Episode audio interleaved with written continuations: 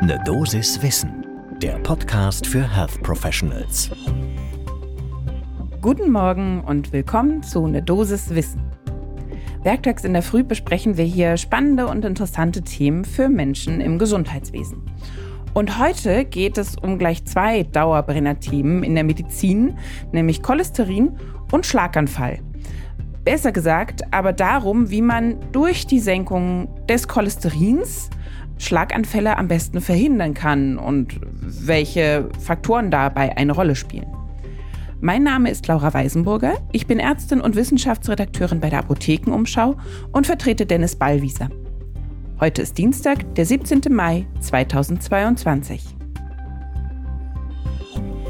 Ein Podcast von gesundheithören.de und Apothekenumschau Pro. Erstmal die Frage, warum ist denn das ein Thema und warum ist es überhaupt so wichtig? Dafür ein paar Zahlen.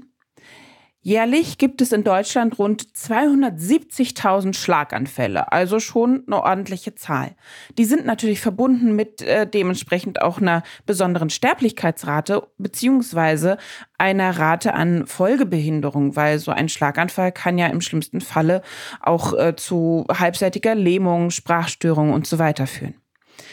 Und bei fast jedem fünften Schlaganfall kommt es dann aber in den nächsten fünf Jahren zu einem Folgeschlaganfall, also einem weiteren Ereignis.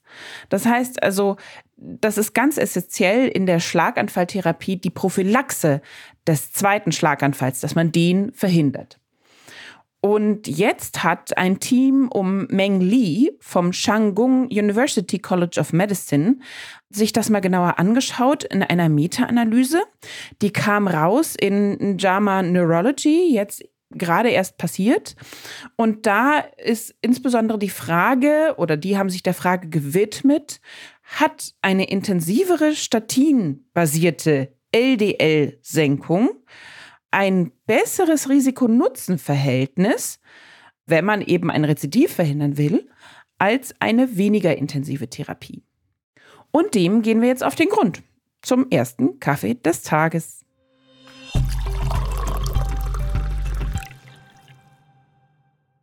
Erstmal, wie sah die Studie aus? War eine große Meta-Analyse. Das Team hat sich insgesamt elf randomisierte klinische Studien in der letzten 50 Jahre rausgegriffen und kam am Ende dann auf ungefähr 20.163 Teilnehmende. Also aus diesen ganzen randomisierten Studien ähm, war das dann die insgesamt äh, das große N. Und äh, die Follow-up-Dauer war so gut vier Jahre.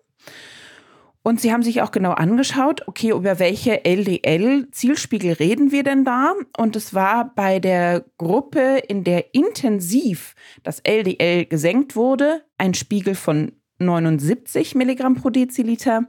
Und in der Gruppe der nicht ganz so intensiven Senkung waren es 119 Milligramm pro Deziliter. Das heißt also, das waren schon mal 40 Milligramm pro Deziliter mehr.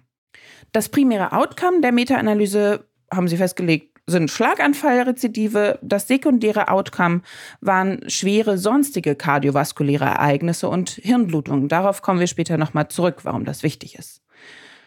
So, und was zeigt jetzt diese Meta-Analyse? Also, wenn ich diese intensive LDL-Cholesterinsenkung habe, sprich also ungefährer Zielspiegel bei 79 Milligramm pro Deziliter, dann habe ich ein deutlich geringeres Risiko, nämlich 12 Prozent, für ein Schlaganfallrezidiv. Also durchaus genau das, wonach wir suchen. Und es reduzierten sich auch bei der Gruppe der intensiven LDL-Senkung ähm, die kardiovaskulären Ereignisse, nämlich 17 Prozent weniger. Das betraf vor allen Dingen Menschen, die eine Arteriosklerose als Vorerkrankung hatten und durch die der Schlaganfall auch ausgelöst war. Patientinnen und Patienten, die keine Arteriosklerose hatten, profitierten von diesem Infekt hingegen nicht. Was die Studie allerdings auch rausfand, ist, dass es tatsächlich nicht wichtig war, wie diese intensive LDL-Cholesterinsenkung stattfand. Also Statine oder nicht Statine, das war tatsächlich kein Unterschied. Es wurde allerdings ein Nachteil gefunden, wenn die intensive LDL-Cholesterinsenkung mit einem Statin durchgeführt wurde. Dann nahm nämlich auch das Risiko für Hirnblutungen zu und auch das Risiko, einen Diabetes mellitus zu entwickeln. Allerdings hob das Blutungsrisiko nicht den Nutzen auf, den die Statine bei der intensiveren LDL-Cholesterinsenkung hatten in Bezug auf den erneuten Schlaganfall. Denn durch die intensive Statintherapie wurden schätzungsweise 131 ischämische Schlaganfälle verhindert. Und im Gegenzug dazu gab es 40 intrazerebrale Blutungen. Nimmt man eher an, dass es mit den leicht gerinnungshemmenden Eigenschaften der Statine zusammenhängt und nicht mit der LDL-Cholesterinsenkung. Wir haben auch wie immer eine Expertenstimme dazu eingefangen und diesmal haben wir gesprochen mit dem Schlaganfallexperten Matthias Endres. Er ist Direktor der Klinik für Neurologie und experimentelle Neurologie an der Charité Berlin. Und er betonte und erinnerte daran, dass ja das lange nicht so klar war, inwiefern Cholesterin, Cholesterinsenkung beim Schlaganfall und bei der Rezidivprophylaxe eine Rolle spielen. Und das ist das Schöne, dass diese Studie das jetzt halt nochmal mit einer großen, großen Datenbasis aufgearbeitet hat, was jetzt eben doch schon länger bekannt ist, nämlich dass man da auf den Cholesterinwert gucken sollte. Und was auch lange nicht klar war, ist, welchen Zielwert peilen wir denn da jetzt ungefähr an? Aber damit haben wir jetzt natürlich auch einen ungefähren Zielwert gegeben, nämlich den von den 79 Milligramm pro Deziliter. Das hat ja die Studie gezeigt, dass das durchaus ein sinnvoller Zielwert war. Was bedeutet das jetzt letztendlich für den Praxisalltag?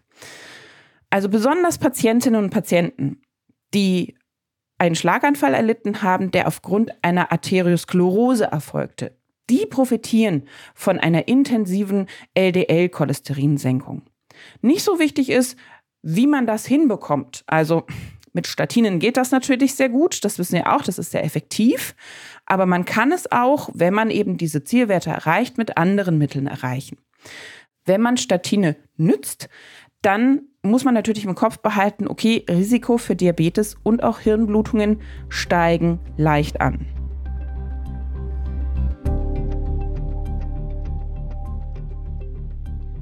Das war eine Dosis Wissen für heute. Mein Name ist Laura Weisenburger. Und wenn ihr morgens gleich einen Reminder haben wollt, wenn eine neue Folge von Ne Dosis Wissen rauskommt, dann klappt das am allerbesten, wenn ihr uns abonniert. Das geht überall, wo ihr Podcasts hört. Ein Podcast von gesundheithören.de und Apothekenumschau Pro.